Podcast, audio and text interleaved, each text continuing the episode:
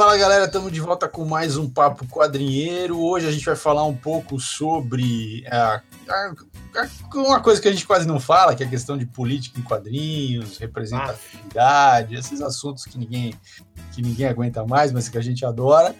E hoje estamos com, com, o time completo aqui também. Mais uma vez o, o, o, John Holland veio de convidado. Não, não, não é de convidado, é sério. Fala, John Holland. Bom, eu tô aqui como membro tô retomando minhas atividades, então meus amigos ficam toda hora de piadinha, mas não tenho problemas com isso. Também tá aí o Nerd Bully, Bruno Andreotti. Salve! Só vou dizer que o John Stewart é o melhor Lanterna Verde, ponto.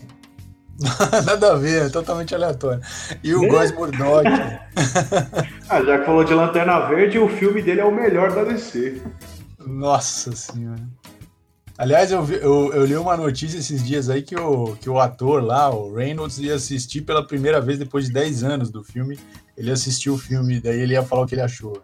É, Nossa. O pessoal gosta de, de ficar no hype, né? De, de, deixar um hype pro pessoal. Nem que seja de um filme de 10 anos que é ruim. Mas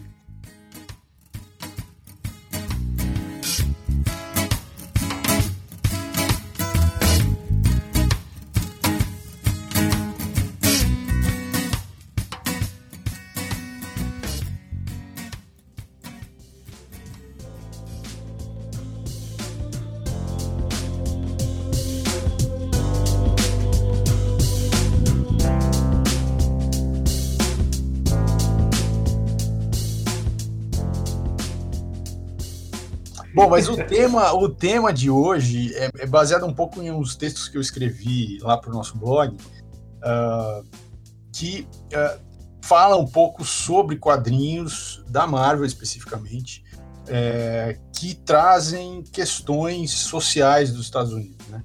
Então, um texto que eu estou citando aqui é quem é Blue Marvel, que é um personagem uh, relativamente recente que passou a participar das histórias dos Vingadores que uh, eles contam, então lá tem um quadrinho uh, que saiu lá nos Estados Unidos, eu não sei se saiu aqui no Brasil, eu acho que não, saiu aqui só as participações que ele fez nos Vingadores, em outros grupos e tal, mas o quadrinho que conta a origem dele é um quadrinho que remonta lá à década de 60, ele seria então o primeiro super-herói uh, que apareceu nos Estados Unidos, isso dentro do universo Marvel, tá? E essa é a tal da...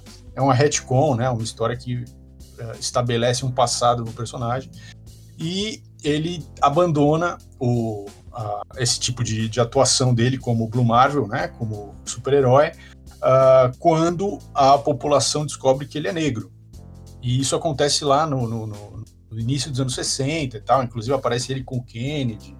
Uh, ele abandona porque a, a, a, polarização no país naquele momento estava muito forte, a questão uh, racial era uma questão muito importante ali, que estava gerando muitos conflitos. Então, a hora que a população descobre que ele é, que ele é um, um, um homem negro, né, que o super-herói, porque ele usava uma roupa assim que cobria totalmente, ninguém sabia a identidade dele, nem sabia uh, qual era a cor da pele dele, nada disso. Mas a hora que isso é revelado, é, ele começa a ser hostilizado por parte da população e uh, como isso levaria, poderia aumentar o, o clima de conflito interno né, no país, o presidente da República né, pede para ele parar com essa carreira de super-herói. Uh, e ele passa a trabalhar nos bastidores, ele é um, é um gênio, tipo um, um Reed Richards, assim, é um gênio, um cientista tal, então ele, ele tem uma outra atuação. E nas histórias atuais dos, né, dos Vingadores, dos últimos 10 anos e tal, ele aparece, aparece os filhos dele, uh, também todos têm superpoderes e tal. Então, o autor, que é um, é, também é, é, negro, que é o Kevin Grevaux, uh, ele escreveu esse, esse, roteiro pensando um pouco em fa fazer uma metáfora sobre o apagamento da história dos negros nos Estados Unidos. Que a história que se aprende na escola é a história, em geral, dos brancos, né? ou dos conquistadores, ou dos, do, do, daquelas pessoas que se destacaram dentro de uma sociedade que é bastante racista, tem uma história é, com a escravidão tal, e as histórias das, dos personagens, né, das pessoas, personagens históricos negros, ela aparece menos ou quase não aparece. Então ele, ele escreveu essa história para fazer essa metáfora sobre o apagamento da história uh, dos negros que participaram da construção dos Estados Unidos e nesse momento agora, né, nos últimos, sei lá, última década, tem aí uma. É como se tivesse um retorno. Esses personagens estariam de novo ganhando o espaço que é, que é deles, afinal de contas, eles né, ajudaram a construir o país e tal. Sim. E é interessante porque essa, essa ideia né, de você fazer essa metáfora, isso meio que também é, é, eles fazem uma coisa uh, parecida no, na série do Watchmen, né? Que quando você descobre a. Meu, esse é o melhor, é o melhor episódio, né? Eu acho, da, da série, que é, é a origem do Justiça Encapuzada. Que você descobre que ele é, né? Na verdade, ele é um, um herói negro e aquilo ali é, ficou oculto, né? Da, da história. A gente não, né, não tinha no, no no Watchmen e tal, e, é, e, é, e também tem essa coisa de utilizar como metáfora, né, assim, como que você teve uma cultura branca que se apropria de elementos da cultura negra e transforma aquilo em outra coisa. Né? Então eu achei bem interessante e, em essência, é a mesma ideia da, desse episódio do Justiça Capuzada, é a ideia do, do Blue Marvel, né? É, é, você vê que é, é, é, sempre essa, essas ideias ou essas questões que estão, que são questões dos Estados Unidos, né? Elas vão emergindo, elas vão aparecendo nos quadrinhos, porque os autores que estão escrevendo essas histórias, eles estão é, dentro dos contextos históricos deles, eles têm também as angústias uh, pessoais deles em relação aos problemas do país, e isso uh, vai para as histórias, é natural, isso é automático, né? Isso seja na literatura, no cinema, na série de TV, no quadrinho, isso não importa. Qualquer produção, na música, qualquer produção cultural vai refletir o momento, o contexto histórico que ela foi produzida, vai refletir as angústias que aquele autor é, como um, um, um, alguém que está participando daquela sociedade, naquelas condições, uh, as angústias que ele sente e tal. Então, esse, esse papo uh, que a gente sempre escuta, né, como que, que, a gente, no blog principalmente, mas aqui também, no livro que a gente acabou de, de publicar, que é, que é, é super-heróis é, e política, né? É, a gente sempre está falando, trazendo isso, mas tem gente que resiste, né? Que acha que quadrinho não tem nada a ver com política, que fica politizando o quadrinho a estragar o quadrinho, porque quadrinho é só entretenimento. Quer dizer, claro que você pode ler só como entretenimento, a gente sempre fala isso.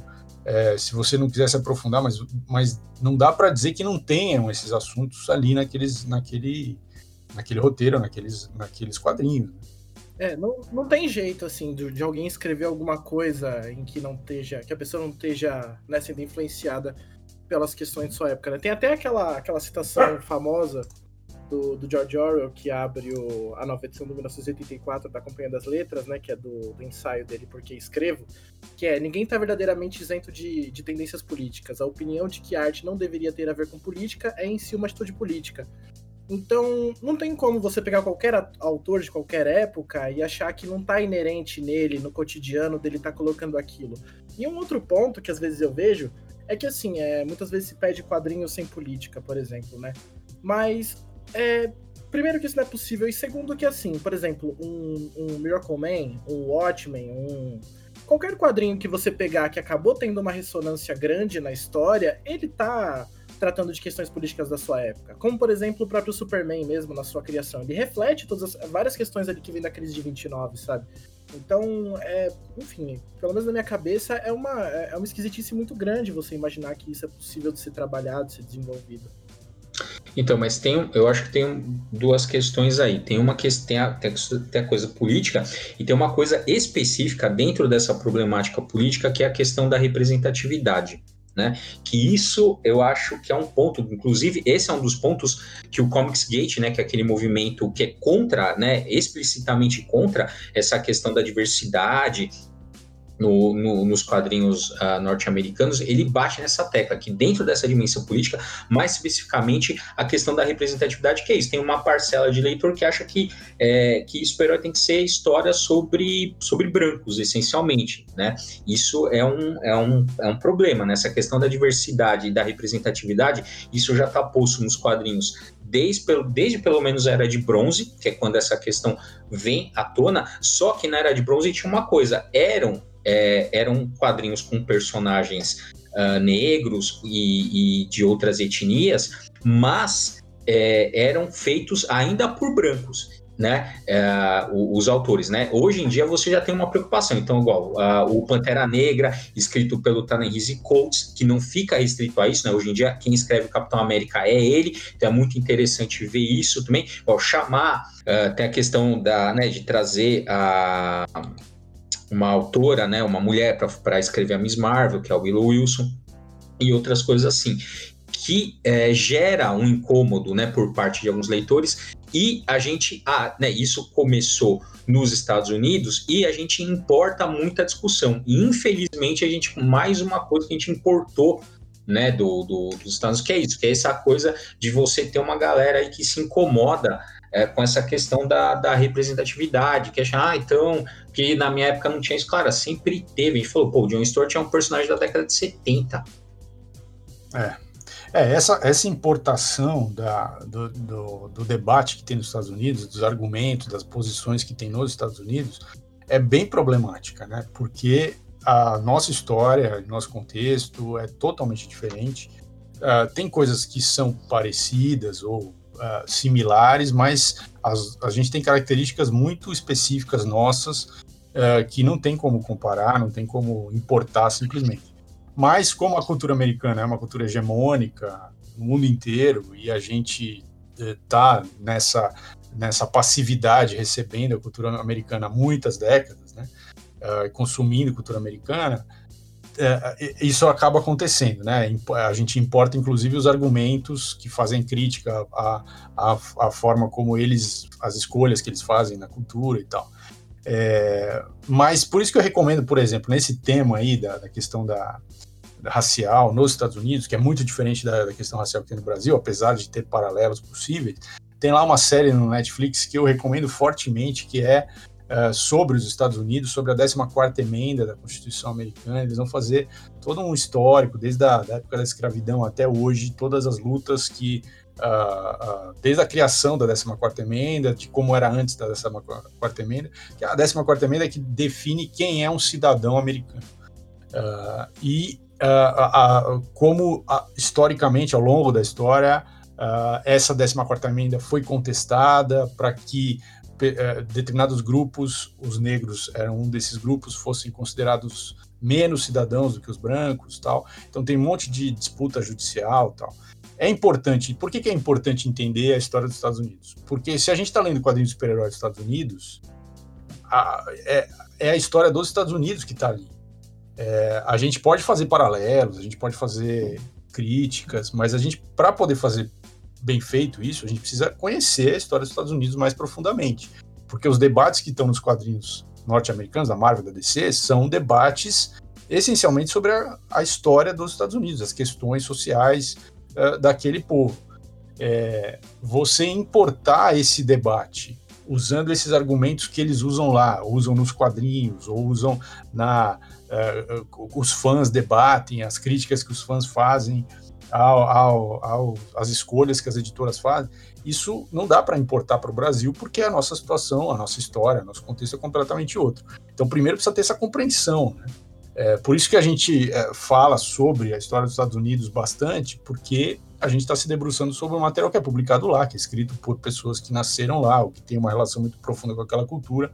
Mesmo que sejam pessoas de fora daquela cultura, elas estão olhando para aquela cultura, para aquela história, uh, porque aqueles personagens todos que elas estão trabalhando ali foram nasceram ali, né? Uh, eu acho isso muito importante e, e, a gente faz isso, por exemplo, no livro uh, no livro que a gente acabou de, de lançar, que está lá é, exclusivamente venda pelo site da editora Criativo, que é Super-Heróis e Política, em que o João, que está aqui também, escreveu um, um, capítulo, o Bruno dois, que o Bruno é o, é o, coordenou o livro, eu escrevi um, a gente está falando ali sobre uh, hist histórias escritas nos Estados Unidos, uh, na Inglaterra também, mas nesse não é no Brasil, e os debates que tem ali. Tem debates ali que são uh, que a gente poderia classificar como universais, né? é, questões sobre ética, questões sobre. Então você tem coisas que são universais, que a gente pode se identificar, mas tem questões específicas. O meu texto é sobre o processo eleitoral no na, o sistema eleitoral americano. uh, é, uma, é baseada numa história em quadrinhos que vai é, é, trabalhar em volta um pouco do tema da eleição à presidência e vai, obviamente, em função do tema, falar sobre o sistema eleitoral, falar sobre a história do sistema eleitoral, falar sobre uh, como eles, americanos, enxergam o próprio, a própria democracia que eles construíram. É, a gente pode fazer paralelos com a situação do Brasil? Pode, mas a gente não pode simplesmente importar os argumentos que estão nesse quadrinho para a nossa, a nossa realidade, porque a nossa realidade é muito diferente da deles. É, sim, tem que fazer exatamente o que está falando, né? A gente tem que entender o, a, aqueles quadrinhos, aquelas obras que remetem àquela cultura para a gente não fazer uma, uma leitura descontextualizada daquela obra, né? E, como eu estava falando, né, essa questão da representatividade, ela aparece, ela começa a aparecer na década de 70, né, na, na era de bronze, e agora ela está voltando, né, já voltou é, de uns 10 anos para cá, isso vem pegando muito né, no, nos quadrinhos, porque também descobriu-se né, um outro público leitor de, de quadrinhos, né, isso nos Estados Unidos. Então você tem é um grupo ali que consome tradicionalmente, nem sei como é que tá isso agora, né? Porque com a da pandemia as comic shops já estão enfrentaram muitos problemas, né?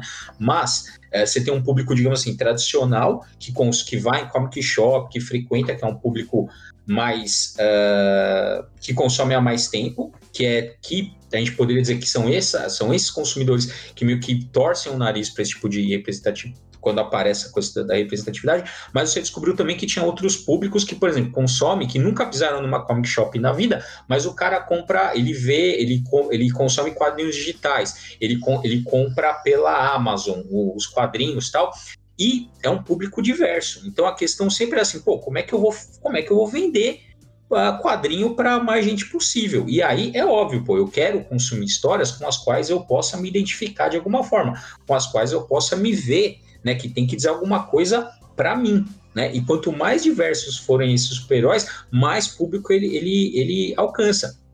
E aí, naquela história... contar, sem contar também que, assim, né, o quadrinho de super-herói, pelo menos nos últimos anos, ele tá sendo pensado em conjunto com outras mídias, né?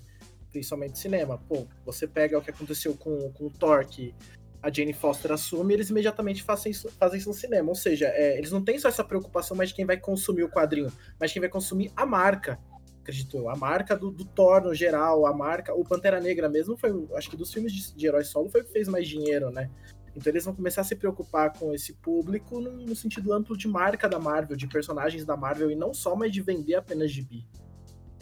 É, também, é, que a gente não tá nem. É, agora que a gente comentou da questão do cinema, que isso pega muito pra, pra Marvel, mas é, é muito isso, assim, a, né, o sucesso que foi a, a Miss Marvel, né, no, no cinema, o sucesso que foi o Pantera Negra, e que agora, essa, né, o próximo, que a gente não sabe agora quando vai ser, mas o próximo é, da Marvel é o... Shang-Chi. O Shang-Chi.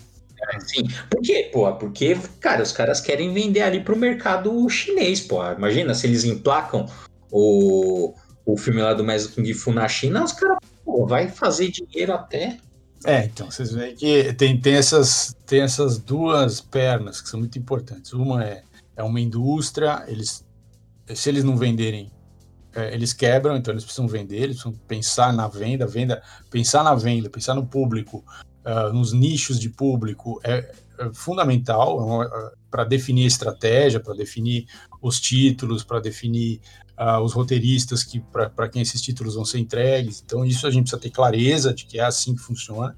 E a outra perna é, eles estão debatendo, quer dizer, o, o pano de fundo das histórias é sempre um pano de fundo que tem relação com o que está rolando nos Estados Unidos, na história americana, seja na história política, na história econômica, uh, uh, e tem a ver com o contexto do momento que está sendo escrito. Então, uh, se você tirar esses dois elementos da análise, a análise fica muito rasa. E aí você fala, ah, quem lacra não lucra. Quer dizer, esse tipo de argumento que não está levando em consideração nenhuma dessas coisas que a gente falou, não, não se, é, né? não se É, esse, esse, equilíbrio é importante, porque assim, por mais que muitas vezes você tenha uma, uma ideia legal para trabalhar e você quer levar isso para outras pessoas, enfim, se você não tem como, se você não tem uma ideia de trabalhar isso, de identificar o seu público-alvo, de trabalhar isso mercadologicamente, essa ideia ela não vai se manifestar, né, por aí. Ao mesmo tempo que se você for apenas no modo caça-níquel, o seu produto fica vazio, né, sem alma, vamos colocar assim, e a galera também não, não se identifica muitas vezes e não, não compra essa ideia, né. Então esse balanço também meio que existe para a coisa poder acontecer, né. Não, mas esse argumento do quem lacra não lucra, isso é puta, cara, isso é, é a pessoa que não, não quer ver o dado. A gente já fez alguns anos atrás, acho que em 2016, enfim, a gente já fez é, livros, é, textos sobre isso, assim, mostrando que, porque o argumento do cara é assim, ah, é, toda vez vai, sei lá, um quadrinho X foi cancelado, ah, é porque quem lacra no grupo? Pô, já, já mostramos, já fizemos análise do número de vendas, o que, que é considerado sucesso, mostrando, cara, que não tem isso, assim, os quadrinhos vendem a Marvel, veja, a Marvel, ela não faz caridade também. Se ela aposta nesses personagens com o que, né, que tem essa coisa da representatividade, é porque vende. A Marvel não é uma empresa de, de sem fins lucrativos, ela quer lucrar então, assim, ela, não é, ela, é... ela, não é, ela não é, não é uma ONG de direitos humanos. Né? O é. pessoal, é, o pessoal acha ela, que é. Ela não é uma ONG, ela é uma subsidiária da Disney. Assim, é, é, exato. Assim. Então o pessoal fala assim: ah, porque a Marvel que insiste. Não, cara, a Marvel não. Ninguém quer perder dinheiro, muito menos a Marvel. Se aparece é porque vende. Pode não vender para você, mas vende. Exatamente. Exatamente. Acabamos com as ilusões do, do ah. consumidor brasileiro. Você tá acabando é. com a infância do nerd. Não, cara, eu não vou, sabe por quê? Porque quem, quem tá ouvindo vai falar assim: ah, esse bando de comunista aí do caramba, tudo, tudo mentira. É tudo, tudo comprado pelo, pela conspiração esquerda mundial. A Marvel é da conspiração esquerda. É, exatamente. É tudo o Jorge Soros, o Bill Gates, tá tudo travando ali para acabar com a civilização cristã ocidental. É, é essa porra. A Marvel pode, pode fazer isso pelos direitos humanos, porque o Jorge Soros compra toda a edição e guarda lá, não sei aonde. É, e, aí, e, a gente, e a gente que é fazendo podcast para defender isso aí, a gente ganha os exemplares que o Soros manda diretamente para nossa, nossa casa. É, Você revelou o somos... um negócio, Maurício. Meu Deus, vamos parar de receber o gibi, velho. É, mas os seus já chegaram já? O meu ainda aqui não chegou, não. Mano, manda um zap pro Soros agora, mano. Pô. É. Pô, vou falar é, com ele, pô. É isso, né, cara? Infelizmente você tem uma galera que é, que é uma, uma porcentagem, infelizmente, cada vez maior disso, que é, é, imune a argumento. O cara não. Qualquer coisa que você fale contra, você fala assim, ah, mas isso é mentira, isso é da grande mídia. Então, assim, não tem. Uma galera que, que vive nesse mundo, né, que, tá, que vai perdendo cada vez mais contato com a realidade, não, tem o que resolver. Exatamente.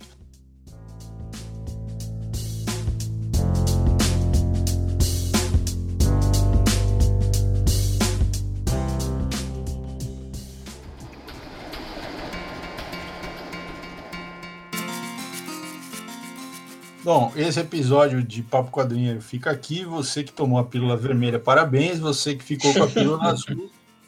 É isso aí. Voltaremos com outros assuntos mais leves nas próximas edições. Desculpa por acabar com a infância de alguns de vocês. Valeu. Falou.